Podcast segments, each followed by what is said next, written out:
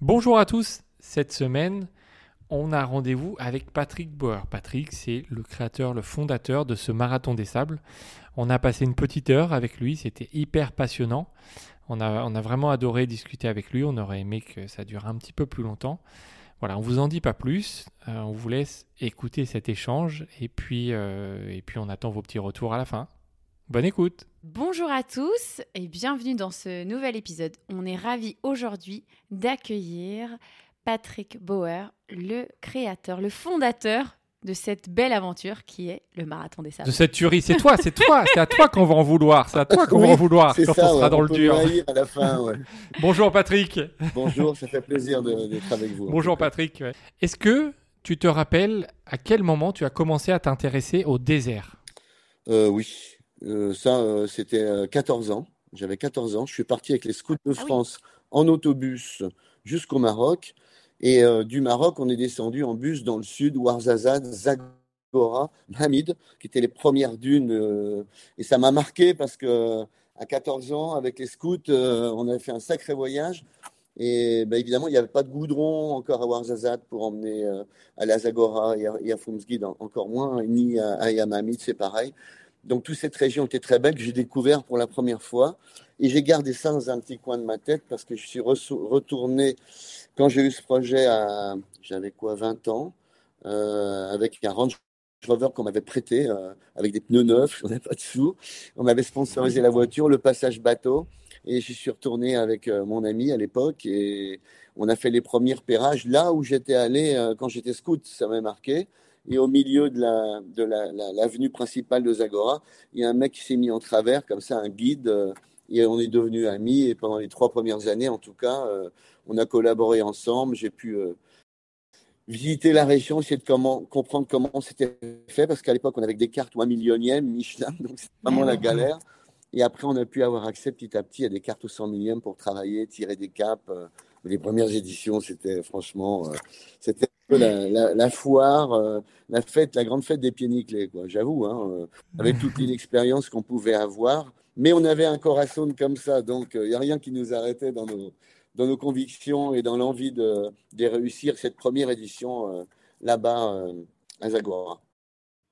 Ce qui est fou, c'est que nous, aujourd'hui, quand on trace les parcours, on a des applications, euh, on peut prendre des traces GPS, on peut les, les ajuster. Alors après, on va forcément sur place, mais on imagine, euh, on t'imagine toi avec euh, ton petit crayon en train de tracer sur cette, cette carte le parcours. En fait, je pense que c'était même une aventure avant l'aventure que tu allais vivre, fait vivre, euh, faire vivre aux gens, non? Euh, oui, parce que nous, euh, bon, déjà, quand on a eu accès à des cartes un peu plus sophistiquées, euh, ben, on tirait des capes avec le compas, déclinaison magnétique, euh, pour pas se gourer. Aujourd'hui, euh, il y a encore, enfin, encore peut-être au moins 5-6 ans en arrière, en recours, on posait les cartes sous le capot du, du véhicule, on traçait les capes, on regardait les montagnes pour comprendre l'environnement. Et même si on n'a pas de GPS, au moins se dire, on sait où on navigue, ça correspond exactement là où on s'est dit, les boussoles. euh, Mhm. et avec une précision euh, approximative, mais c'était pas si mal que ça. Et aujourd'hui, je vois au sein de l'équipe euh, Mathieu, Thomas, euh, euh, Mathieu qui, qui m'accompagne pendant les recours. Bon, il me dit c'est plus la peine, euh, Patrick, qu'on s'embête avec ça. Maintenant, euh, avec Google, euh, on, on prend les points GPS, on trace directement. Bon, voilà, c'est la modernité. Mais c'était très bien de travailler comme ça parce que c'était sans doute artisanal, mais ça nous comprenait, ça nous permettait vraiment de comprendre le paysage dans lequel on naviguait. Moi, j'ai des copains qui étaient en recours avec moi, ils étaient toujours le nez fourré sur leur ordinateur, le GPS, et puis ils regardaient jamais dehors. J'ai dit, mais profitez, descendez de la voiture, regardez cette montagne, à quoi elle correspond, regardez bien sur la carte. Donc, euh, je pense que c'est important pour comprendre euh, l'environnement. Un GPS, ça peut tomber en panne. Ben, au moins, avec les cartes et avec la compréhension de tout ce qu'il y a autour de nous, on peut avancer. Quoi. Alors justement, on va. C'était une question qu'on allait poser un peu plus tard, mais vu qu'on parle du parcours, on va, on va la- l'aborder tout de suite. Comment sont faits les parcours? Est-ce que c'est les mêmes d'année en année? Est-ce que euh, co- comment c'est fait les repérages et tout? Parce que du coup, il y a, on est d'accord, il n'y a aucune info sur le site, il n'y a pas les, il y a pas de traces, il y a, aucune info sur les parcours. Comment ils sont faits? Est-ce que c'est les mêmes d'année en année ou ça change? Alors déjà, c'est pour ça que c'est confidentiel, comme on le donne au dernier moment, vous découvrirez même dans le bus. Votre roadbook, le parcours, le kilométrage des, des étapes, etc. Donc, on fait ça au bureau, à l'agence sur Google déjà. Bon, alors c'est vrai que se dire c'est toujours un parcours différent. On essaie dans la mesure du possible. Mais c'est vrai qu'au bout de 37 ans maintenant de prospection dans la mmh région, c'est compliqué. Ouais, pas mal ratissé. Bah ouais, difficile de faire un parcours complètement nouveau, c'est pas possible. Mais on prend les, les belles parties qu'on aime. Des fois, on fait des raccords une étape, euh, souvent, ça arrive, c'est une étape euh, qu'on n'a jamais faite parce qu'on décide de faire un petit circuit pour rejoindre une autre étape qu'on connaît bien. L'avantage, c'est qu'on connaît bien le terrain, mais on fait déjà ça sur, le, sur Google et ensuite, sur le terrain, euh, bah, on suit les, points GPS. Et bon, l'avantage, c'est que je connais parfaitement le, lieu depuis des années. Ce qui fait que des moments difficiles qu'on a pu connaître, comme des inondations catastrophiques au mmh. quatrième mmh. simple, roadbook à la poubelle. Et euh, au jour le jour, on allait chercher des, de prospecter euh, en essayant de, se dire comment on fait avec les pluies, etc. Mais on savait approximativement où on avait envie d'arriver parce qu'il fallait aussi des emplacements de bivouac qui soient adaptés parce que c'est quand même mmh. euh, des centaines et des centaines de personnes. C'est des, hectares quand même. Mmh. On a besoin et puis des sites qui soient jolis parce que c'est le but du jeu quoi. La caravane comme ça change tous les jours, c'est partir à la découverte de jolis sites et que chaque jour, les bivouacs vous apportent de la satisfaction, de l'émerveillement, euh, euh, quelque chose qui ne soit pas répétitif chaque jour. C'est l'avantage de, notre façon de travailler et, contrairement à certaines courses qui sont en, marguerite, qui, sont, qui ont leur justification aussi, parce qu'elles sont beaucoup plus courtes, mais nous, c'est vraiment l'esprit caravane, découvrir. Et voilà, donc les recours, on est une petite équipe, on a déjà travaillé sur, les, sur, le, sur Google Maps, et ensuite, on applique sur le terrain et, on voit les petites modifications, on prend les points GPS.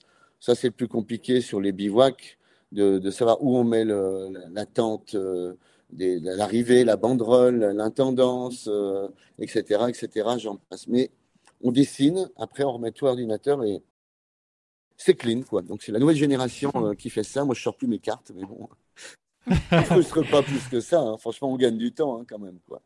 Oui, c'est clair.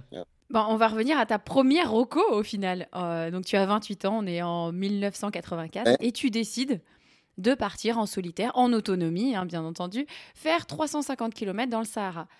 Euh, comment tu dis, allez, c'est bon, j'y vais, je me lance, euh, j'y vais, je vais à l'aventure avec, avec tes cartes, j'imagine? Ouais, en fait, c'était compliqué parce que moi, j'avais traversé le Sahara cinq fois en voiture.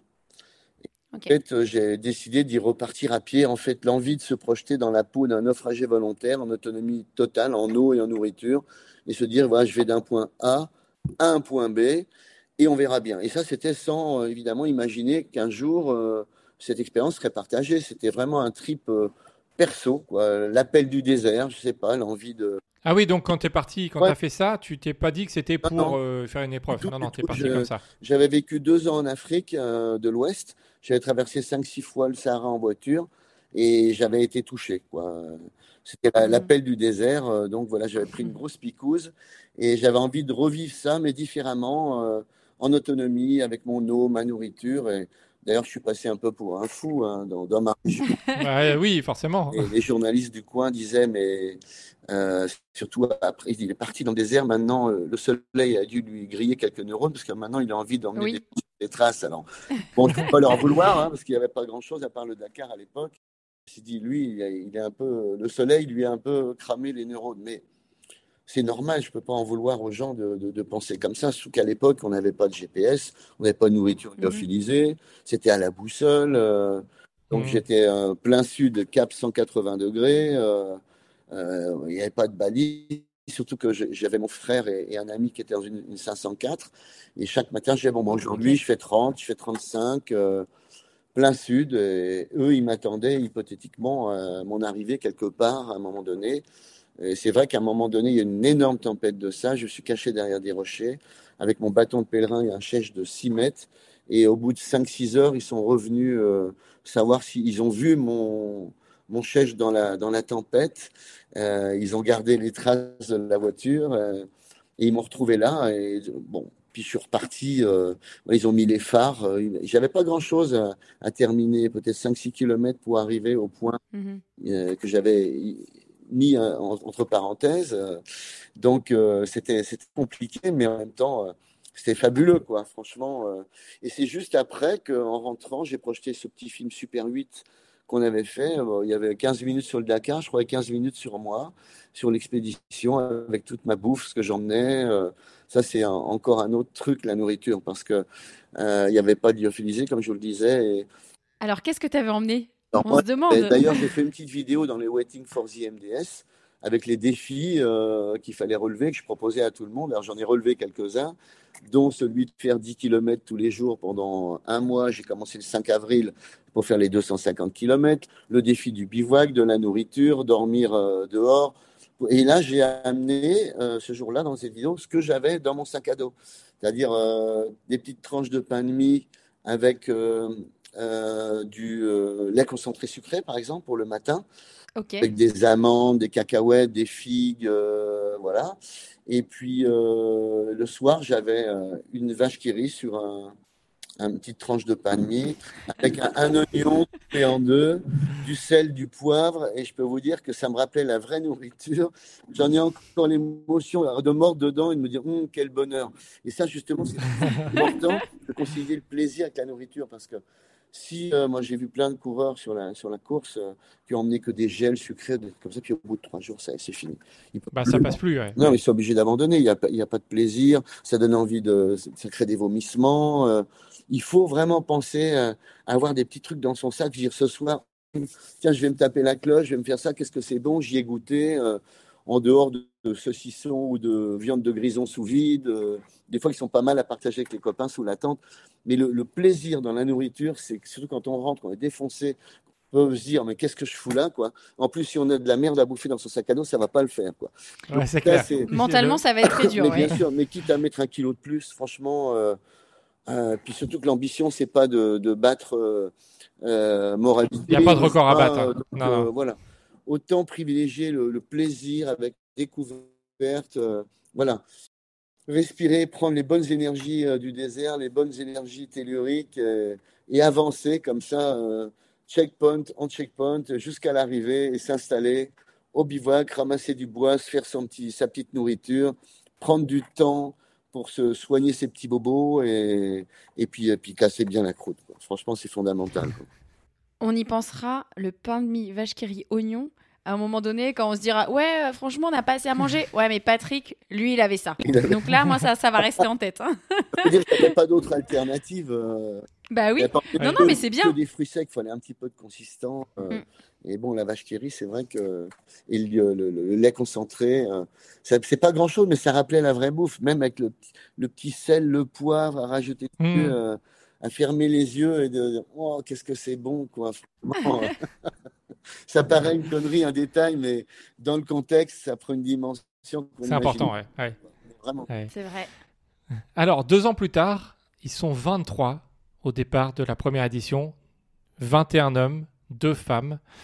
Euh, comment ils sont tombés sur cette, euh, sur cette épreuve. Comment tu as communiqué? Est-ce que c'était tous des gens de Troyes, de là où tu étais Ou est-ce que, euh, comment ils ont connu l'épreuve? Non, comment non, tu as, bah, communiqué ça? Ça, c'est un autre problème parce qu'effectivement, on n'avait pas de réseaux sociaux. Il n'y avait absolument rien. Ah Donc, euh, je ne vous cache pas que j'ai fait des centaines de kilomètres avec ma petite 104 Peugeot à l'époque, mon projecteur Super 8 pour aller dans des auberges de jeunesse, dans des, où il y avait euh, trois tondus et deux pelés. Euh, je faisais 500 km. Euh, j'avais des hectachromes de, de mon expédition. Euh, J'écrivais un communiqué de presse et on allait dans les rédactions proposer le, le, de, de, passer des images quoi, dans la presse spécialisée, dans la presse grand public, essayer de séduire, d'attirer des, des, des, lecteurs et, des futurs participants. Et c'est vrai qu'il y en avait un du Maroc, Barry Mejawal, c'est la première fois qu'il participe à un événement comme ça. Et puis sinon, il y avait des gens de, bah, de la France, avec des Français euh, de Niort, de la Champagne, j'en avais quelques-uns de chez moi aussi, mais d'autres régions. Euh, c'était, ils se sont dit, c'est un truc de, de, barré, ça. Euh, on y va. Et on y va. Quoi. Donc, bon, c'est vrai que 24 mois de boulot pour réunir 23 coureurs, c'était beaucoup d'efforts pour l'arrivée. Mais soit ça se fait dans des conditions comme celle-là, ou alors ça se fait pas et on baisse les bras, quoi. Parce que euh, en plus, évidemment, il n'y a pas de sponsor ou très peu, euh, donc on a besoin de sous, donc on emprunte. de l'argent qu'on trouve trois jours avant, avant de partir. Euh, on met cinq ans à rembourser après dès notre tour avec le, chef d'entreprise qui nous a fait confiance pour pouvoir payer les avions, louer les voitures. On avait avec 23 coureurs une inscription à l'époque à 7000 francs. Évidemment, on n'avait pas bien loin. Mais comme quoi, il faut, il faut jamais baisser les bras. Il faut croire en ses rêves. Et, il y a une phrase que j'aimais bien de, comment il s'appelle, lui, euh, ça va me revenir, euh, qui disait quand tu, crois, quand tu crois intensément à tes rêves, tout l'univers conspire pour t'aider à réaliser tes projets, quoi. Et c'est vrai, quoi. Et euh, je prenais toujours l'exemple en me disant, bah ouais, là, on est tout bord de la falaise. Bah, je suis prêt à tomber. au moment, où on se dit, bah ça y est, on tombe, on est au bout du bout. Et ben, on a des ailes qui poussent et on fait un atterrissage en douceur. On se casse pas la figure. Il se passe quelque chose de magique que cet univers a à initier pour nous aider à, aller sur cette voie et à réussir quand même le, pari. Euh. donc ça, c'est assez extraordinaire de se rendre compte de ça. C'est Henri Miller qui avait écrit euh, cette phrase que j'avais repris dans des ah éditos. Très belle phrase. Il y a très longtemps. On va s'en, on va s'en servir. Mais on nous, on, s'en sert. Hein. on se sert de, ces 23. On te l'a dit euh, avant le podcast. Ce, ces 23 au départ. Pour nous, c'est c'est un moment quand on organise des choses, des événements. On se dit. Ouais, bah, Patrick, lui, il a emmené des gens dans le désert. Il y, a 30 ans. il y avait 23 personnes et il n'a pas lâché. Aujourd'hui, ton, ton, événement, voilà, c'est quelque chose quand même de reconnu euh, dans le milieu de l'aventure, du trail. Et ça, ça nous, ça nous, ça nous porte. Donc et c'est symbolique parce que 1986, c'est notre année de naissance à tous les deux. on, est né en même temps. On est né en même temps que, que le marathon des sables. Alors, pas en, pas en, même temps parce que moi, je suis né un peu après. Toi, tu es né avant. Mais euh, oui, oui, on est né la, la même année du, du, marathon des sables, donc forcément, ça, ça nous parle. Mais euh, du coup, on y pense, euh, on y pense souvent à, ces 23 premiers participants. C'est une belle histoire qui a continué de s'écrire au fil des années où je me suis jamais projeté, moi. Je, me projetais toujours une, terminée, euh, on en tire les enseignements et on prépare la deuxième. tant qu'on a l'envie, le plaisir, le cœur, euh, et qu'on devrait évidemment tout ça, nous aussi, hein, on a beaucoup appris à découvrir cet environnement, aller chercher les années suivantes des terrains de jeu qui étaient interdits, qu'on n'avait pas le droit de, visiter, il y avait des postes militaires, etc. Et grâce à, un monsieur qui était le, le Moulay Ahmed Alaoui, le ministre d'État, euh, qui m'a encouragé, qui m'a donné toujours les autorisations d'aller prospecter différents endroits. Et petit à petit, bah, au fil des, sur les cinq premières années, entre les, régions de Fumsgit, Vallée du Ziz, on a pu prospecter, découvrir des endroits qu'on ne connaissait pas. Et ça mis en place aussi un tourisme saharien qui n'était pas du tout développé, puisque c'était fermé au public. Donc, que ce soit des méharés, des touristes en 4x4, ça a contribué à dynamiser tout un, tout un tourisme qui fait vivre énormément de familles dans la région. Et je vois nos roadbooks, les tours opérateurs avec qui on travaillait, ont pu derrière euh, reprendre aussi des parties des parcours euh, pour euh, aller, bah, ça a dynamisé toute une économie. Et ça, on est, on est très fiers de ça. C'était vraiment une belle, euh, une belle histoire qui, s'est démarrée aussi avec nous. C'était aussi l'ouverture du tourisme saharien. Est-ce que tu l'as dit, tu te projetais pas hein, d'année en année, euh, c'était de, enfin de, de, tu te projetais pas à long terme, c'était euh, d'année en année. Est-ce que quand tu commences la première édition à 23 personnes, est-ce que tu te dis un jour il y aura 1000 personnes tous les ans à cette, euh, à cette course de fou. On n'imagine pas ça. c'est la folie, en fait. Franchement, euh, j'avais, j'imaginais rien du tout à ce niveau-là. On a fait 23, alors que mon ami, euh, le ministre, dont je vais honorer la disparition à Fès là, le 7 décembre prochain, c'est 20 ans qu'il nous a quittés. Donc, il y a une grande cérémonie qui est organisée en son honneur et J'y suis convié, j'en suis fier parce que j'avais la frustration de ne pas être à ses obsèques. Euh, j'avais pas été au courant, donc euh, le fait de pouvoir lui rendre un, hommage euh, en présentiel, euh, surtout après toutes ces périodes, c'est quand même formidable de retrouver plein de gens que je connais et que j'aime. Sa famille notamment, ses enfants, que je connais très très bien. Donc c'est ce monsieur qui a été la clé de tout au départ, parce qu'il m'a fait confiance. Et c'est vrai que la première année, quand je suis allé le voir à Rabat, euh, je lui ai dit, Monsieur le ministre, je veux faire un, événement dans le désert. J'espère réunir 400 coureurs Mon Dieu, heureusement que j'en avais pas 400 parce que on s'est lamentablement cassé la gueule. C'était très compliqué. On n'avait pas les moyens euh, euh, logistiques à tous les niveaux. C'était l'expérience, il faut, faut l'avouer. C'est bien de connaître ses compétences, mais surtout ses incompétences. Et là, euh, effectivement, démarrer à 23, c'était une belle école. et je me suis dit, bah, on verra l'année prochaine. Et l'année prochaine, on ne s'est pas dit, il y aura 500 coureurs, il y aura 1000 coureurs. On s'est dit, il y aura et on était 64 de mémoire. Et la troisième année, 150, etc., etc. et c'est monté jusqu'au cinquième, on est monté à 200. Sixième, guerre du Golfe, on est redescendu à 109 coureurs.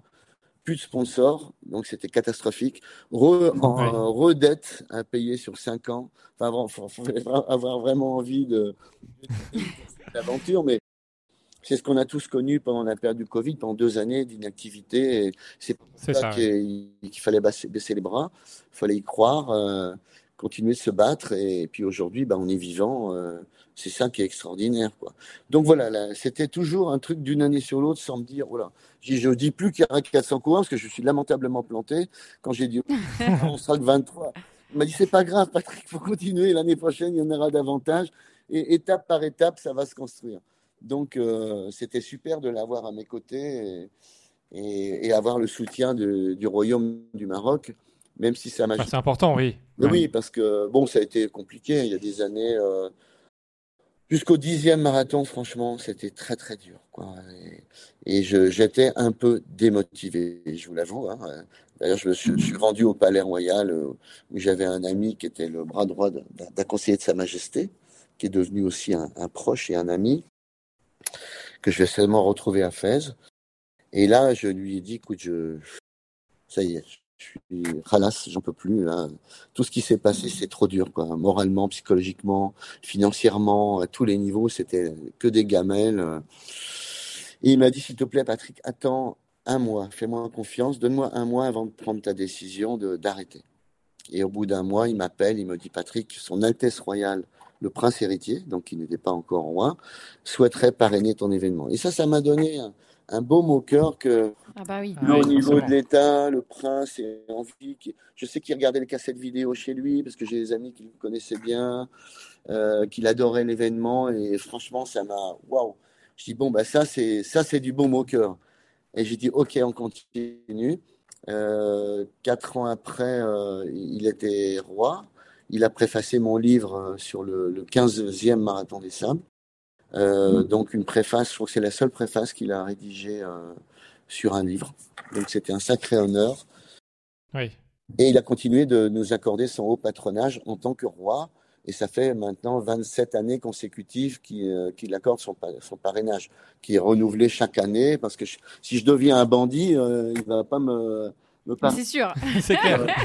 Donc c'est normal, quoi. Mais franchement, il y a une vraie confiance qui s'est instaurée. Euh, et vraiment, la bienveillance du roi, on le ressent tout au long de l'épreuve à travers le, soutien des forces armées royales qui nous accompagnent, la gendarmerie royale, tout l'ensemble des autorités civiles et militaires. Et il m'a convoqué en 2003. Alors jamais je me serais attendu à une convocation comme ça au Palais Royal, euh, c'était à Tanger, pour la fête du trône où là, il remettait des médailles euh, à des personnalités. Donc j'ai eu la chance de faire partie de ces 11 invités. Il y, avait, il y avait avec moi les deux frères Hansal qui ont eu un, un, un mhm. Wissam sportif exceptionnel. Donc franchement, pour les gamins, c'était un truc magique. C'est pareil, comment ils pouvaient s'attendre un jour est-ce que le roi les convoque pour le, les médailler, quoi. Donc, euh, Bien sûr. Et moi, de me retrouver officier de Sa Majesté, comme ça, j'étais tout euh, dans mon petit costume gris, là, euh, j'étais un peu perdu, quoi. Franchement, donc on s'est retrouvés tous les trois avec une médaille remise par Sa Majesté le roi. C'était un truc de dingue. Et je vous raconte une anecdote pour les frères Hansal, parce que justement, par rapport à cet événement, le palais m'appelle en disant euh, il faudrait les contacts des frères Hansan, que Sa Majesté aimerait les inviter euh, mhm. à la fête du trône à Tanger, où on s'est retrouvés. Et donc, c'est le, gouverneur en personne qui est allé dans la famille euh, de, voir sa maman, leur maman, et la maman a paniqué parce qu'elle a dit mais qu'est-ce qu'ils ont fait mais Qu'est-ce qu'ils ont fait, le, le, gouverneur vient en personne et en fait ils avaient été invités en Suisse pour aller courir avec des des participants qu'ils avaient connus lors du Marathon des Sables. Ils sont devenus amis. Et c'est souvent comme ça que ça se passe. Ça permet à des, concurrents du Maroc de pouvoir s'exprimer ailleurs, exprimer leur talent et de gagner d'autres courses, en tout cas de participer, d'être invités. Donc voilà, c'était un truc extraordinaire qui, qui nous a. Bah, ça, change la vie, hein, à la fois des garçons, à la fois pour moi. C'est une, une reconnaissance au plus haut niveau de l'État. Donc c'est vraiment, c'est, vraiment le, le cœur quoi, qui, qui, qui est touché. Quoi.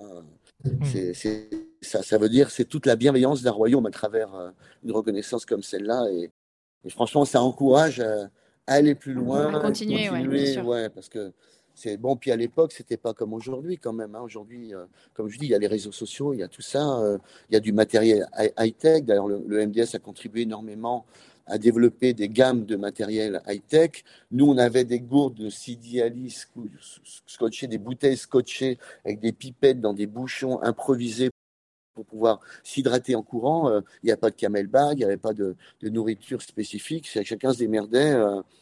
Donc tout ça a fait, ça a créé beaucoup de, matériel, des sacs de couchage qui pèsent aujourd'hui moins de 500 grammes, on, en a sur la boutique. Moi, le mien sur mon XP faisait 4 kilos de l'armée oui, bah, israélienne et j'avais froid. J'étais réveillé toutes les nuits à 4 heures du matin parce que j'étais en dessous de 0 degré quand j'ai fait mon expédition en solitaire. Et vraiment, j'avais froid. Il n'y avait rien de confortable. Le sac avec un percé qui a un réservoir de 15 litres dedans. Enfin bon, voilà, c'était euh, la nourriture. C'est l'aventure. Très peu de vêtements. Mais j'avais 35 kilos quand même, mine de rien. Le premier jour, je vous avoue que je me suis dit, ouais. ouais c'est énorme, ouais. ouais. Tu as regretté J'ai fait 17 km, je me suis dit, ouais. Et puis je marchais comme un bambin qui venait de, de naître, un peu. Je marchais de On le voit sur le film Super 8 de l'expédition qui date de, de 84. Euh. On ira le, on ira ah le, oui, on le regarder. Le voir, ouais. on, va, on, va, on va le regarder. On a un petit rétroprojecteur à la maison. On va le mettre euh, comme ça. Ça va être sympa. Ouais, tu vas voir. C'est un truc de ouf quand même. Quoi. Donc évidemment, tout ça a contribué, comme je disais tout à l'heure, à ouvrir le tourisme saharien, à développer du matériel euh, high-tech, à donner l'envie aussi aux gens d'aller courir dans d'autres euh, euh environnements, d'autres terrains de jeu. C'était le début des, des trails et des ultra-trails. Quoi. À mmh. l'époque, Franchement, je connaissais rien de. On est vraiment passé pour des fous, à tel point que la première année, François Magazine était venu couvrir l'événement. Et ça, on était mhm. hyper contents, nous, que d'avoir un journaliste, une journaliste de France, euh, France Soir, qui a fait une double page avec euh, les coureurs euh, dans le désert, avec le Djebel Bani, je me rappelle encore, et l'hélico au-dessus. C'est les fous du désert, quoi. C'était un. et c'est vrai que c'est un truc qui était complètement novateur. Et personne n'a misé 100 balles sur la, la réussite d'une telle initiative. Quoi. Et moi, comment j'aurais pu me projeter au bout de X années de dire aujourd'hui, il y a 1100, 1200 coureurs, il y a 50 pays qui participent, il y a des, des médias du monde entier qui en parlent, parce que je pense que quand on a fait les stats l'année dernière ou il y a deux ans, on a touché à peu plus de 400 millions de personnes à travers le monde, que ce soit à travers les réseaux sociaux, ah la presse écrite, les radios, les, les chaînes de télévision. Euh, donc après, ça a ouvert euh, beaucoup de perspectives parce que tout au début, comme je vous le disais, c'était des hectachromes dans les rédactions. Après, c'était la chance d'avoir eu un partenariat avec Eurosport. J'étais un ami qui était directeur des programmes et qui me dit mais ta course est fabuleuse. Euh. Donc tout ça a contribué aussi à donner une, une internationalisation aussi euh, à l'épreuve, au moins au niveau européen.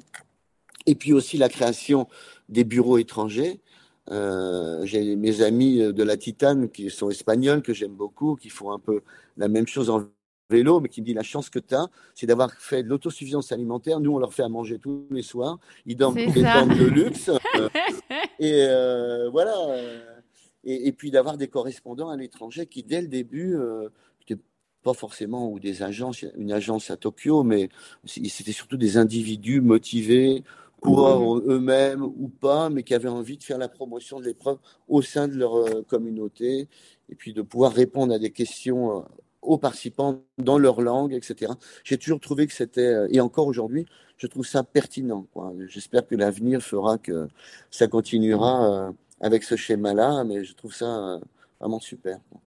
Est-ce que tu peux nous raconter, alors on imagine là, tu, tu, nous as raconté plein de personnes que tu as rencontrées qui ont favorisé bah, le développement aussi de, de cette belle épreuve. Est-ce que tu peux nous raconter peut-être quelques rencontres qui t'ont marqué pendant ces, ces 36 dernières éditions? Il y, en a beaucoup. Hein. Bon, déjà, bah, je sais. Le, le ministre d'État, euh, c'était comme folklorique. C'était pas mal, ouais. J'arrive à 11h du soir à l'hôtel Sheraton à Rabat. Et il m'avait dit quand vous arrivez, appelez-moi. Et je l'ai appelé, j'ai dit Monsieur le ministre, je suis arrivé à l'hôtel, mais j'ai pas de chambre, mais c'est pas grave, je vais trouver un autre hébergement et demain matin, je vous retrouve comme convenu à 9h. Euh. Mm-hmm. Il me dit Passez-moi la réception, et puis deux secondes après, j'avais une chambre. Quoi. Le, lendemain, il est venu me chercher, euh, et comme c'était quelqu'un de, important, je lui faisais remonter tout le personnel, parce qu'il y avait des mégots de cigarettes sur les marches de l'hôtel Hilton à l'époque. Il faisait remonter tout le monde. J'ai dit, oulala, il est un peu colérique, mais c'était un monsieur extraordinaire. On est parti dans sa voiture. Au milieu de son jardin, ma valise d'L16 s'ouvre avec tous mes documents. Je me retrouve à quatre pattes euh, à ramasser tous les trucs. Alors, il rigolait. On a fait une photo ensemble. C'était le premier contact. Et ça, c'était le début d'une belle histoire qui a continué. On se voyait tout le temps, euh, euh, au moins deux, trois fois par an on se retrouvait dans Casa, dans un, à l'hôtel, on buvait un coup. Il me donnait son chauffeur, il me dit, bon chauffeur, vous habitez où Patrick J'étais chez les amis. Il me dit, demain matin, chauffeur, il est à 8 heures pour vous, vous, transporter partout pour vos rendez-vous. Ah, vraiment euh, beaucoup d'investissements humains, un peu euh, des rapports très paternalistes. Quoi. Il me prenait dans mhm. les bras comme un gamin que j'étais d'ailleurs. Euh, et pour m'encourager toujours et me dire, Patrick, je suis, j'étais là depuis le début, je suis toujours là et je vais continuer de vous épauler. Alors, la rencontre aussi avec Sa Majesté le roi Mohamed VI euh, à Tanger, à cette cérémonie que. Moi, je suis le seul à avoir parlé aussi longtemps. Et je sais que tout le monde disait Mais qui c'est celui-là? Qu'est-ce qu'il doit raconter à Sa Majesté? Euh, Et euh, voilà, parce que je, je lui ai parlé, avait des projets, etc. Il m'a remercié énormément. Je le remerciais, il me dit non, c'est moi qui vous remercie. Toute la promotion que vous avez faite du Sahara marocain, etc. Donc c'était un moment, là je me souviens, j'étais, on était filmé en direct par la télévision marocaine. Et Marie euh, me regardait à la télévision. Et j'étais à côté d'un monsieur avec la capuche. Alors, le premier, il fallait baisser la tête. Et puis, le deuxième, j'ai zappé, j'ai tendu la main. J'ai vu Sa Majesté qui avait un petit rictus. Il dit celui-là, il est à l'ouest, il plane, il est. Euh, ah bah. bah. C'était vachement, euh, comment dire. intimidant. Des... Ouais, intimidant à tous les niveaux. Je veux dire, c'est, on est là dans la confidentialité au pied de l'escalier où, où, le roi descend pour venir nous, nous parler, nous, nous faire venir euh, euh, au fur et à mesure. Bon, mais ça, euh, ça a été aussi des chefs d'entreprise que j'ai connus qui sont devenus des, sponsors et des amis, des, des, représentants à l'étranger aussi qui, qui qui sont là depuis des décennies à mes côtés, euh, des participants, je peux en citer plein, comme Karim Mossa, comme Christian Ginter, qui en a fait 34, il va en faire son 35e. C'est un changement de vie. Il me dit, moi, je vis, je mange, je dors, marathon est simple. J'ai transformé aussi la vie des gens avec cette épreuve. Aussi, c'est incroyable. Et puis, des, rencontres improbables en plein milieu de nulle part, quoi. Je me, me rappelle, il y avait Aziza, une concurrente marocaine, euh, euh, voilà, je suis dans le désert en voiture, elle me fait signe, euh, Patrick. Euh, je m'arrête, puis je vais la voir à pied.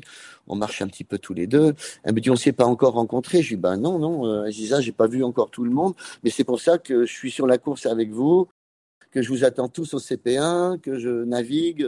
Je suis là pour, voilà, c'est je suis un peu le chien de berger. C'est la vigilance. Je suis votre guide. Je sais, j'ai une responsabilité. Et elle me dit, ben mon papa, c'est le président du Parlement.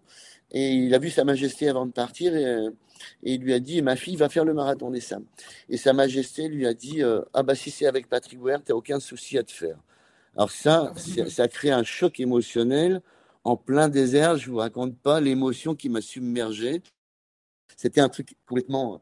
Euh, J'aurais pas imaginé ça, qu'il y avait mm relation, cette image, cette confiance. Une confiance, ouais, c'est ça. Ouais. et ça, ça faisait peut-être déjà une vingtaine d'années qu'on était euh, euh, sur le, marathon au Maroc. Donc, euh, il y avait toute cette confiance, ce parrainage qui était déjà instauré. voilà, c'est touchant. Sous la banderole, quand je vais voir un Américain qui arrive et j'avais eu écho que sa femme avait, venait d'accoucher de son bébé, et je passe sous la banderole, je lui remets la médaille, je le prends dans mes bras, je lui dis, tu sais, ta femme a envoyé un petit message, c'est une petite fille, et on tombe en larmes tous les deux. Quand tu vois un peu l'ambiance, tu vois des choses. Et puis des rencontres avec des personnages complètement atypiques. Euh, comme Kevin Slater, le concurrent anglais qui a, qui a, participé deux fois avec deux prothèses de jambes, parce qu'il était handicapé. Il courait pour la fondation du Prince Harry pour les blessés de guerre. Et franchement, d'ailleurs, on le retrouve dans un clip que a réalisé Madonna en nous prenant des images du marathon des sables. C'est un truc de ouf aussi.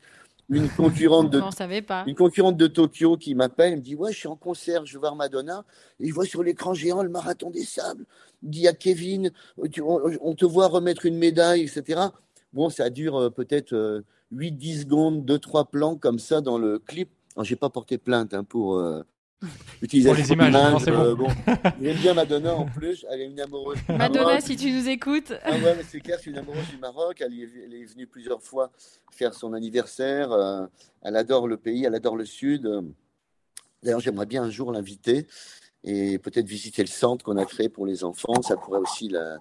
Ce serait formidable. En tout cas, euh, c'était magique de se rendre compte de ça, qu'on était dans le film, dans le clip officiel, c'est I, I Rise.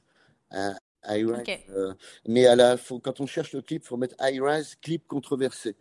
Parce qu'elle en a fait plusieurs. Et celui-là, en, fait, elle prend à corps euh, le combat euh, de la défense de tous les opprimés de la terre, les mhm. LGBT, le, les, les, fêtes homo, les, les, blessés de guerre, les enfants dans la rue, enfin bon voilà, et des gens qui vont jusqu'au bout de leur rêve, même handicapés comme ça. Donc Kevin, d'ailleurs, puis les Anglais ont un, amour, un humour complètement dingue. D'ailleurs, j'avais envie de raconter deux, trois blagues et j'ai demandé l'avis à, Steve, notre représentant en Angleterre. Et au briefing le matin, je, mets un peu euh, Kevin euh, en avant parce que l'année d'avant, il avait abandonné juste sur l'étape marathon avec une infection au genou. Il, il est revenu l'année suivante. Et il faut comme saluer le courage de, de Kevin et, et donc là, je dis, bon, il y a un petit avantage sur, euh, sur tout le monde, c'est qu'il n'aura pas d'ampoule. Quoi. Alors, tous les Anglais morts de rire, tu vois. Mais ça aussi, c'est une leçon de vie de rencontrer euh, des gens qui sont dans un handicap important, mais avoir un regard sur eux qui est un regard humain, normal, où on oublie. Normal, Il ne faut, pas les mettre, faut pas les mettre de côté. Voilà, quoi, ça compter des vannes. D'ailleurs, j'étais comme ça aussi en plein désert. Il y avait un concurrent euh, extraordinaire aussi que j'ai revu après. Lui, il avait euh, deux bras en moins. Donc vous imaginez comment on fait pour faire pipi, pour s'habiller. Quand un moustique mm. commence à vous, euh, à vous chatouiller, euh, pour se dessaper, pour tout. Mais un... Et faire le marathon des dans ces conditions-là. Quoi. Et à un moment donné, il me voit, il me dit Patrick, à tout hasard, t'as pas une cigarette? Ah, j'ai pas de bras, pas de chocolat. non, mais voilà, et on est mort de rire, on partage. C'est spontané, ouais, ouais. D'intimité, justement, les gens veulent pas qu'on ait un regard comme ça sur eux. C'est avant tout des êtres humains il y en a un qui a un problème aux jambes, qui a un problème aux bras, d'autres, c'est des handicaps, mais ils sont là. Ils vont aller au bout de l'histoire avec tout le monde. Et quand nous, on est là à se plaindre, justement, qu'on a des ampoules ou que notre vie est trucs qui vont pas, putain, on a des enseignements à tirer de ces gens-là, c'est incroyable. Mmh. Là, cette année, mmh. vous allez découvrir, on a deux Joëlettes avec deux enfants. Ah, super. Dont un, une Joëlette de ma région, le petit Enzo. Alors, c'est des gamins, on se demande s'ils n'ont pas euh, une précocité incroyable euh, dans la prise de responsabilité, de la place qu'ils ont euh, dans le monde et, du rôle qu'ils ont à jouer, le sens qu'ils veulent donner à tout ça. Dis-moi, Patrick, que je veux pas de privilèges, euh, je veux dormir avec tout le monde, je veux faire ma bouffe euh, dans le désert, parce qu'en général, ils dorment avec nous, le lendemain matin, on leur donne à manger, et le lendemain matin, ils repartent dans la joëlette avec leur équipe, etc. Donc, on a fait des interviews du gamin. Là, on va se voir bientôt sur une émission de radio, je crois au mois de janvier. Mais ça, c'est on se dit, mais il y en a, ils vont chercher, leur, puiser leur force, leur motivation, euh, jusqu'où ils sont, ils sont capables d'aller, malgré euh, un handicap comme ça, et puis motiver les autres, quoi, dire, allez, il faut y mmh. aller. On a eu d'autres, des Joëlettes comme ça, avec deux filles, là, c'était, mais de les voir comment elles, elles motivaient les coureurs. Allez, bande de feignants, vous allez y aller, hein, il faut. Mais c'était dingue l'ambiance, l'ambiance qu'elle donnait, euh, le jus qui, qui, tu dis, mais où est-ce qu'ils vont chercher cette énergie-là, quoi, à un moment donné hein. Voilà, et puis des rencontres des fois plus intimistes euh, sur. Euh, bah, là, bon, on imagine qu'il y en a eu, on a eu des dizaines et des dizaines. Hein. C'est propice à ça, euh, les confidences. Et puis, bah, des fois, bah, le directeur de course, il est là, bah, j'écoute, donc on me confie des tas de choses sur la vie, sur les, les relations humaines, sur voilà pourquoi on est là, pour un ami disparu, on veut lui rendre hommage, on veut, mettre ses cendres dans le désert, ou alors on est là parce qu'on veut protéger la terre, ou on court pour une noble cause. Ce que j'encourage systématiquement tous les participants à courir pour une noble cause, parce que franchement, quand tu te rends compte qu'à un moment donné, tu es dans le doute, tu dis, mais qu'est-ce que je suis venu foutre là J'en peux plus, j'ai pas envie de repartir. Alors, notre rôle, c'est de, booster tout le monde, sans forcément mettre des perfusions, mais c'est surtout au niveau du, mental, quoi. Quand tu mhm. penses aux petits chouchous qui sont à l'hôpital, qui te suivent, ou une association qui, qui, regarde tes mails tous les soirs, où est-ce qu'il en est, etc. Ils portent nos couleurs. À la fin, tu sais que ta participation va ramener un chèque pour soutenir l'association. Et ça peut être une personne ou un groupe d'individus qui ont choisi de donner leurs larmes, leurs efforts, leurs douleurs, euh, pour ceux qui ne peuvent pas marcher ou, ou pour toute cause euh, qu'on a envie de descendre ou pour de la protection animale. J'en ai vu comme ça qui, qui couraient avec une tête de rhinocéros qui pesait 12 kg 5 déjà. Ah oui. Ah, ils se sont, se sont pas mis euh, dans les bonnes conditions, quoi. C'était l'association anglaise Save the Rhino. Mais je trouve ça, moi, je trouve ça dingue parce que tout le monde peut s'exprimer, tout le monde peut dire, ben voilà, moi, ce qui me touche, ce qui me tient à cœur, où j'ai été victime de ça, ou ma fille, euh, cela, ou ma nièce a eu telle maladie, je veux lever des ronds euh, pour, contre le cancer, contre la mucoviscidose, contre le NOMA, peu importe mais de choisir une noble cause, croyez-moi qu'à un moment donné, c'est un avantage. Quand on est dans le doute, on s'est dit, on ne peut pas laisser tomber les, les chouchous, l'association. On ne court pas que pour soi. Ouais. Pas que pour nous-mêmes. Donc, euh, mm. ça nous donne une deuxième force. Tu vois ce que je veux dire? Ouais, c'est important. Il y a combien de personnes qui travaillent euh, pendant l'événement euh, sur le marathon des sables? Hors coureur, il y a combien de personnes? Alors, on à peu près entre 500 et 550, tout confondu. Hein. Ah euh, c'est énorme. On hein. euh, ben, les, chauffeurs de voitures, les chauffeurs militaires des camions, les, monteurs de bivouac de l'orga, les monteurs de bivouac de, de des participants. Euh, il y a les pisteurs, les commissaires de course, les commissaires bivouac, ceux qui sont au PC course, les pilotes d'hélico, les techniciens radio, la logistique qui est, qui est importante. quoi d'autre? Médecins, les secours, ouais. Donc, euh, plus la presse, les médias, les télés, euh, les mm. réseaux sociaux, les photographes, euh, tout, tout, confondu, ouais, on est à peu près 550 en gros. Quoi. Donc, avec un certain ah, nombre de véhicules aussi pour envoyer tout ce petit monde. Mais c'est important. Bon, moi, je passe pour quelqu'un de paranoïaque au niveau de la sécurité. Donc, je préfère. Hein, un ami me disait toujours anticipons le pire, le meilleur ne nous surprendra jamais.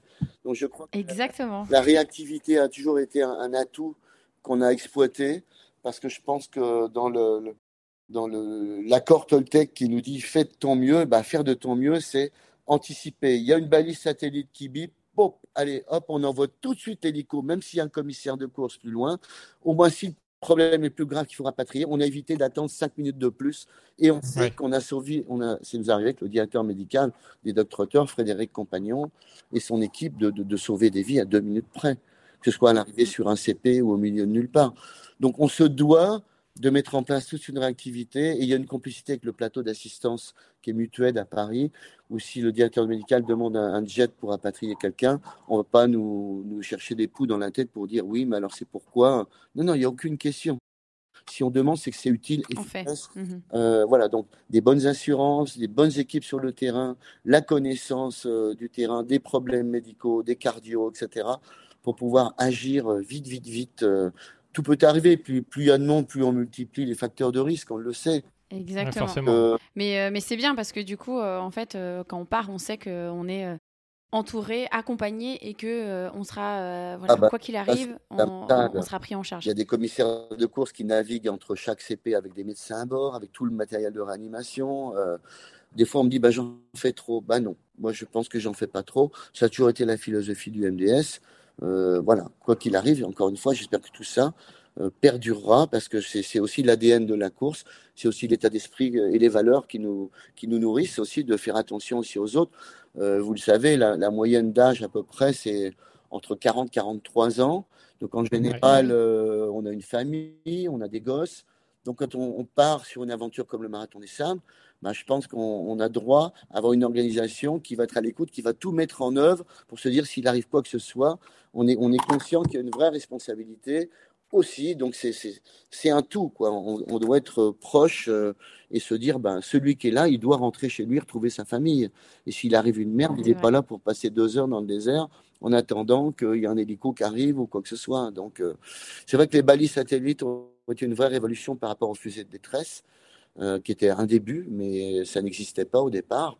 Et puis les coûts étaient aussi onéreux. Donc quand, dès qu'on a pu investir sur des balises, ça a été vraiment une sécurité bah on peut suivre tout le monde depuis le, PC course, euh, plus euh, les dossards avec euh, les enregistrements au checkpoint. On sait c'est double, plus le manuel pour savoir si quelqu'un est bien passé ou pas. Parce qu'on a déjà passé du temps à chercher des gens qui étaient déjà arrivés au bivouac. C'est souvent, souvent ça d'ailleurs. Euh, dans, dans, des courses, euh, les coureurs font un peu euh, leur vie, ils oublient de prévenir l'organisation. Bien sûr. Ça, ça, peut, ils, sont dans les tentes et voilà, ils, sont, ils, sont, ils sont partis se coucher. Ou ils ont arrêté un CP, ils ne l'ont pas, ils l'ont pas dit, ils ne l'ont pas vu. C'est ça. Et d'ailleurs, du coup, quand ils arrivent, donc une fois qu'ils ont été pointés, etc., normalement, voilà, qu'est-ce qui comment il est ce, campement? Alors nous, on a vu des photos, euh, des vidéos, on a suivi forcément. Euh, mais ça ressemble à quoi pour des gens qui ne connaîtraient pas, euh, qui voudraient s'imprégner un petit peu de, cette ambiance aussi Bien sûr, alors c'est relativement spartiate, hein. c'est comme le concept de l'épreuve, hein, autosuffisance alimentaire. Donc on emmène sa, maison sur le dos et on dort sous des tentes berbères qui sont plus légères que les originales qui sont en poil de chameau que j'avais tout début sur les premières éditions qui faisaient plus de 200 kilos. On, les, fait fabriquer avec des toiles un peu spécifiques qui en même temps laissent passer de, l'air pour s'aérer, mais pas trop. Parce que s'il n'y a pas assez d'air, ça s'engouffre en dessous, ça s'envole, ça peut s'arracher dès qu'il y a une tempête. Euh, donc c'est spartiate, c'est des tentes berbères qui sont ouvertes des deux côtés, mais qu'on peut fermer de chaque côté s'il y a une tempête de sable on, ferme les bords, on, a des, piquets pour ça, ou, des cailloux, euh, et puis c'est des tapis au sol. Donc, vaut mieux au préalable, on peut arriver et se dire, oh, il y a un caillou, bah, faut enlever le tapis, enlever deux, trois cailloux. Mais ceux qui arrivent avant vous, en général, ils le font. Donc, euh, on est un peu privilégié quand on arrive dans les derniers. Les copains ont nettoyé les cailloux sous le, tapis. Euh, c'est pour ça qu'il vaut mieux un petit tapis de sol quand même, hein. même si ça s'arrête au ras, c'est déjà mieux pour dormir correctement. On est à l'horizontale, on n'a pas d'oreiller, on est euh, à nous de nous organiser. Et puis en général, les copains ont ramené du bois aussi, donc euh, il y a un petit feu qui se fait. Il y a beaucoup de solidarité euh, dans cette épreuve entre tout le monde. et, mm-hmm. peu importe la, couleur de peau, la religion, la nationalité, c'est. C'est ça qu'on va chercher aussi. C'est la. Dingue, quoi. Moi, j'ai vu un Allemand qui a passé la nuit d'une langue avec un Japonais. Ils ne sont jamais compris au niveau du langage. Mais ils étaient ensemble. Mais ils se sont compris au niveau de ce qui va au-delà du langage. C'était devenu des frères de sable euh, qui sont soutenus, qui sont accompagnés l'un l'autre, à se donner le moral euh, dans des langues improbables pour l'un et pour l'autre, mais en même temps, il n'y a pas besoin. Parce que ça, c'est les, c'est toutes ces ondes électromagnétiques du cœur qui, euh, qui vont au-delà du langage et, et on dépasse largement ces barrières-là, euh, sociales ou linguistiques, euh, pour se rendre compte que, bah ouais, il y a autre chose qui nous entoure et on peut se faire des amis sans forcément euh, comprendre tous les mots qu'on peut se, se, dire parce qu'on est dans un environnement qui nous porte. et le désert est propice à ça aussi, hein, aussi à la spiritualité, à la compréhension, à s'ouvrir un peu sur, le, sur les autres. donc ça, c'est formidable. Franchement, c'est formidable.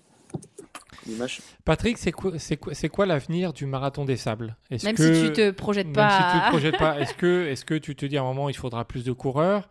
Il faudra, euh, tu as peut-être l'envie d'en faire euh, un ailleurs, je sais pas, dans un autre désert.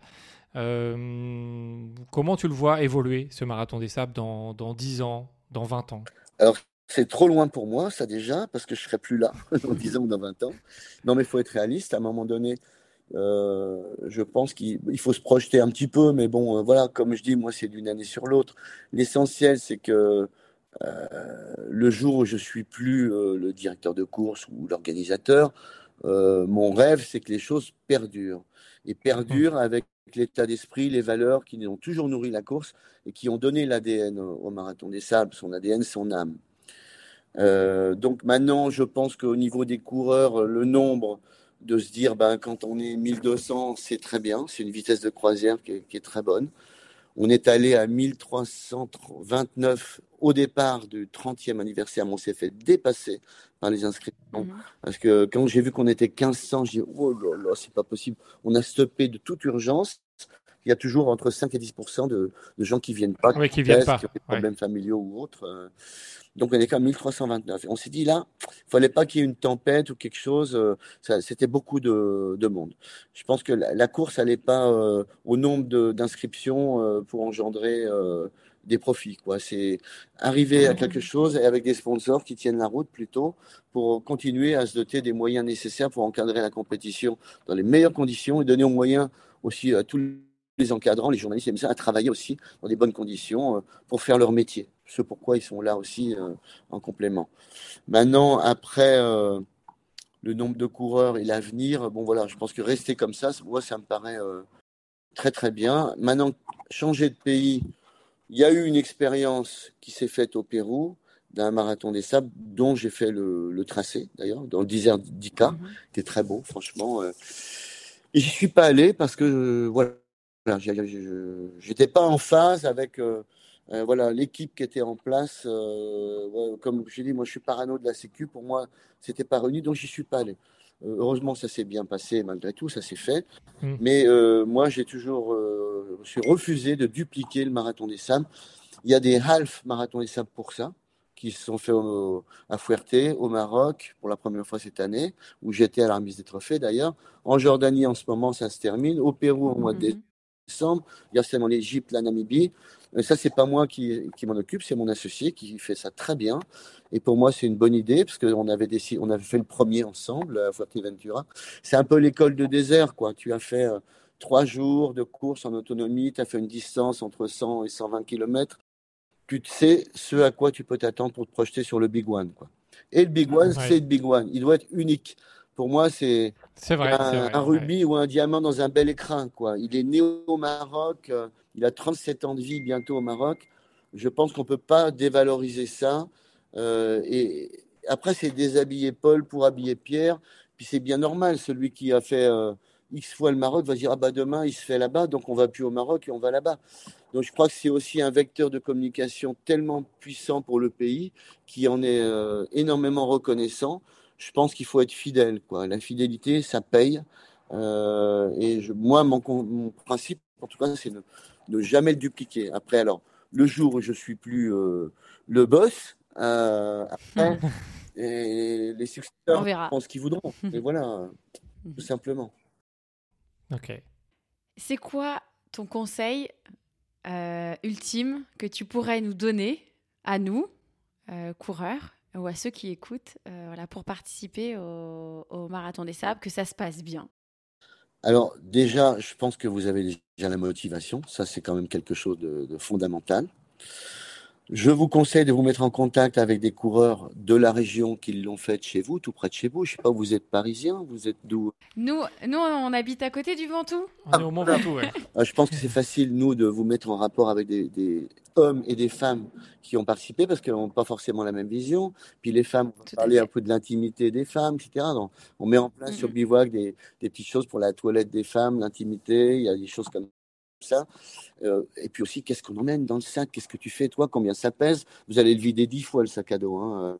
Eh oui, oui, c'est on, a eu, on a eu la liste de, de Christian. Il nous l'a envoyé. On a eu Christian dans le podcast euh, parce qu'on s'est dit, euh, à, qui, à qui il faut demander qui a testé, retesté son sac, je pense que c'est la personne ultime. Mais après, il dit que pas tout le monde ne prend euh, exemple sur lui parce que chacun a ses, voilà, chacun ses, petits trucs. C'est pour ça il faut quand même écouter largement oui. ce que les gens ont à dire. Après, c'est vous qui allez dire Ah, ça, ça m'intéresse, ça, je vais repiquer cette idée-là. Ah, c'est pas con, là, le, petit tuyau qui m'a donné euh, pour quand j'arrive au bivouac ou avec mes pompes, que je retire mes chaussures, que j'ai un truc euh, que je me mets au bivouac avec des chaussures, les doigts de pied à l'air, mais qui que les, les, les, les épines qu'on peut trouver ne traversent pas aussi, parce qu'on oui. peut avoir de mauvaises surprises aussi, quoi. Donc, euh, c'est des petits détails. Mais ça, la, la discussion, l'échange avec des gens qui l'ont fait plusieurs fois, qui ont l'expérience, à la fois dans l'entraînement, tu as pris ton sac, combien de temps avant tu t'entraînes Est-ce que tu vas faire un peu de muscule pour le dos euh, Il y a plein de petits ingrédients à prendre. dont aussi le contenu aussi du sac, qu'est-ce qu'on met dedans. On en revient à la notion de, plaisir et de préparation. Et je dirais qu'effectivement aussi, la préparation, mieux on est préparé, moins on souffre. Ça, c'est une, une... Ouais, forcément. Tu vois. Euh, et puis aussi, euh, le conseil que je dirais pour terminer, c'est la gestion. La gestion, c'est le maître mot. C'est la clé de la réussite de son marathon des saints parce que c'est la gestion de ses efforts. Euh, tout le monde peut aller à fond à la caisse et puis se mettre dans le rouge, hein, comme en, en, 4x4, tu vas à 200 à l'heure dans des ornières, tu vas expliquer, exploser ta voiture. Là, il faut pas se mhm. mettre dans le rouge, il faut garder de la réserve, il faut en avoir toujours sous le pied. Il faut savoir s'hydrater en temps et en heure, il faut pas attendre d'avoir soif pour boire. Il faut manger régulièrement, aussi des gouttes d'eau, ne pas oublier ces pastilles de sel qu'on vous donne et qu'on vous conseille de, prendre systématiquement à chaque bouteille d'eau. Tout ça, c'est des, des, des, des, notions qu'on doit intégrer comme son sommeil, son alimentation, son alimentation, ses calories. On doit faire attention à tout ça. Et on se rend compte souvent qu'il y a beaucoup de gens d'expérience on se dit, il y a des couples de vétérans, ça arrive, même si la moyenne d'âge est 40-45, mmh. des jeunes de 16 ans qui viennent avec leur papa, ou, ou des filles de 16 ans qui viennent avec leur papa, comme Fred de la Nouvelle avec sa fille, qui nous a beaucoup oui. en arrivant à 6 heures du matin sur un CP de la langue, tous les deux à se prendre dans les bras, au lever de soleil, enfin, c'est des moments... Euh, voilà, on va chercher aussi l'émotion, le partage de tout ça. Mais voilà, donc chacun, euh, on peut avoir 16 ans, on peut avoir 87 ans, comme j'en ai eu des, des, papis, et puis des couples de vétérans qui ont 65, 70, qui le font la main dans la main, qui euh, se disent en marchant, on a largement le temps, et on va s'arrêter pour découvrir le paysage, faire des photos. On a notre timing, on sait à combien on doit marcher pour arriver avec un, avant qu'un CP ferme, parce qu'on donne des temps maximum autorisés, mm -hmm. ne pas pénaliser les marcheurs non plus, mettre trop de pression. Surtout les endroits où il y a un truc à gravir, aussi là, à la tombée de la nuit, ça peut être dangereux. Donc, à partir d'une certaine heure, il faut arriver là avant qu'on autorise la, la grimpette. Hmm. Sinon, bah, on peut être mis euh, hors course. Enfin, il faut vraiment euh, avancer euh, comme une tortue pour ne pas respecter les, les, les timings qu'on donne. C'est vrai, quoi. C'est exactement ce que, ce que Fred me dit parce que moi, je suis une, euh, une stressée des barrières horaires. Vraiment, c'est comme ça que je, je, fais toutes mes courses, toutes mes longues courses. Je me dis combien de temps jusqu'à la barrière horaire à chaque CP. Et je pense que euh, tu l'entendras ou euh, le dire, je pense, tous les jours. Si, si tu me crois, je te dirais c'est bon, j'ai deux heures d'avance. Ou... mais ça, ça c'est vraiment un truc qui m'angoisse. Et Fred me dit mais non, mais on peut, on peut y aller en, comment dire, en moonwalk et limite, ça, ça va passer. Quoi. Ouais, non, mais c'est sûr. Quoi. Et voilà toujours se dire, waouh, on est là pour se dire à la fin, on a pris beaucoup de plaisir. Pas que mm-hmm. on s'est fait que des ampoules, on a mal, euh, qu'est-ce qu'on fout là, euh, never again. Euh, non, non, c'est c'est profiter du moment présent, ici et maintenant. Que chaque journée soit la succession de quelque chose qui nous emmène dans des environnements différents, avec des distances différentes, des, des choses à observer autour de nous différentes, et puis retrouver aussi les bénévoles au CP. Qui, euh, qui que, vous avez un plaisir à retrouver parce qu'en fait, on s'en fait aussi des potes. Euh, bah On vous appelle par votre prénom. Euh, comment tu vas Puis tu t'assieds, tu prends ton temps, tu discutes aussi avec les contrôleurs, euh, les commissaires bivouac qui sont chargés aussi au bivouac de passer sous les tentes, vous donner des infos, d'être proche de vous, comme les médecins à un moment donné qui vont vous soigner s'il y, a des problèmes. Euh, mineur, j'espère en tout cas. Mais des fois, bah, on soigne des ampoules euh, seul avec un, podologue qui vous explique comment le faire, ou on va sous la tente quand c'est un peu plus abîmé pour euh, avoir des soins un peu plus. Voilà, c'est tout cet ensemble de choses qu'il faut avoir. Et je crois que voilà, écouter l'expérience des autres aussi. Chacun a son petit truc à donner. Ah ben, vous allez vous entraîner. Ah, on va courir ensemble. Et là, parce qu'il y a peut-être aussi qui, qui l'ont fait, mais d'autres qui le refont dans le coin. Donc c'est aussi sympa d'avoir des petits groupes de gens qu'on peut connaître puis qu'on risque de retrouver peut-être aussi sur la course ou qui peuvent vous intéresser pour des podcasts. Tiens, on a trouvé quelqu'un de complètement original, atypique, euh, dont on a envie de refaire ça. le parcours et, on va se retrouver sur le bivouac. Euh. Ça, c'est important de s'ouvrir euh, aux autres parce que chacun a ses, petites façons de, de, voir les choses. Et moi, je vous dirais pas, je vous donne des conseils de, comme j'ai donné de, général. Et je vais pas te dire, prends quel type de sac, prends euh, hmm. des chaussures montantes ou des chaussures basses, mets-toi du bain joint, du citron ou de la Six Pro. Nous, on a une pour les pieds, la préparation, on a Six Pro, ça a été testé depuis en deux ans avec les Espagnols avant qu'on fasse une licence avec eux. C'est que des produits naturels, de l'huile d'olive, cire d'abeille, euh, plus des petits ingrédients un peu secrets, la pierre ponce et tout ça. Et je sais que systématiquement, les concurrents qui sont vraiment bien préparés avec ça, voilà. Donc on essaie de mettre en avant des choses qu'on a testées et qui sont pas dans l'intérêt euh, financier, parce que vu euh, ce qu'on peut nous reverser sur une boîte et il faut en vendre beaucoup pour beaucoup d'argent, c'est simplement espérer apporter des plus dans la préparation, dans des choses qu'on peut donner. Comme bon, on a fait un sac à dos, le sac à dos MDS. Je le donnerai pas à Morabiti parce que lui, il va vouloir un sac à dos qui va peut-être faire euh, 300-400 grammes de moins, parce que pour eux, c'est mais pour un, marcheur ou un randonneur ou quelqu'un qui va alterner la course, il est confortable, il pèse peut-être 300 grammes de plus, il est bien pensé, il est confortable, euh, et voilà, je pense qu'il convient bien, euh, en tout cas il a été testé, on a des super retours. Voilà, on peut, parce qu'on a mis 16 mois à le développer, euh, à modifier des trucs avant de passer des commandes. Voilà, on y met du cœur quand on fait quelque chose, c'est pour que ce soit adapté. C'est pareil, c'est pas en vendant 200-300 sacs à dos que ça va enrichir euh, l'entreprise, surtout qu'on en, on en donne aussi à des équipes, à des coureurs, euh, autant que possible se peut, aux ambassadeurs et autres. Et voilà, on a, on a peu de choses. On essaie d'avoir des produits adaptés dans la boutique pour aider les participants à éviter de, galérer dans des boutiques. Mais euh, voilà, après, chacun est libre de, faire ce qu'il veut. Et voilà, rencontrer des gens autour de vous dans votre région, ça va aussi ouvrir un champ de perspective et de perception. De toute façon, c'est l'objectif du podcast, donc on va, on va rencontrer pas mal. Euh, et on, a, on aime bien écouter les histoires de chacun, donc ça, c'est euh, chouette. On aimerait bien t'écouter encore pendant deux heures, mais... tu as un rendez-vous, forcément. Je sais, mais c'est sympa, c'est notre première rencontre. On en fera d'autres au milieu de. Au milieu Exactement. Dans la Rassure-toi. Nous, on adore parler. Enfin, moi, j'adore parler. Donc, euh, je pense qu'on pourra, on pourra en parler encore euh, pendant très longtemps. C'est super sympa. Bah, euh, merci, Patrick. Hein, en tout cas, merci, merci encore. Oui, tout à fait. C'est ça, Maud. des donc. Super. Bon, bah, super. Puis bonne préparation. Ne vous blessez pas avant l'entraînement. N'en faites pas trop. L'entraînement, c'est pas la répétition de la compétition non plus. Non, mais c'est vrai, c'est vachement important d'arriver aussi pas fatigué. D'arriver frais. En forme. Euh, waouh, bien sûr, bien sûr. Ça marche. Bah, merci encore, Mais il y a une expression au Maroc, on dit la choukran à la wajib. Quand on dit merci, nous, chez nous, on dit de rien. Bah, la choukran à la wajib, là, c'est non. La choukran à la wajib, pas de merci pour un devoir. Voilà. Ok. Ah. on restera sur, ce, sur ces mots, oui. merci, les amis, en tout cas. Merci à tous d'avoir écouté cet épisode avec Patrick.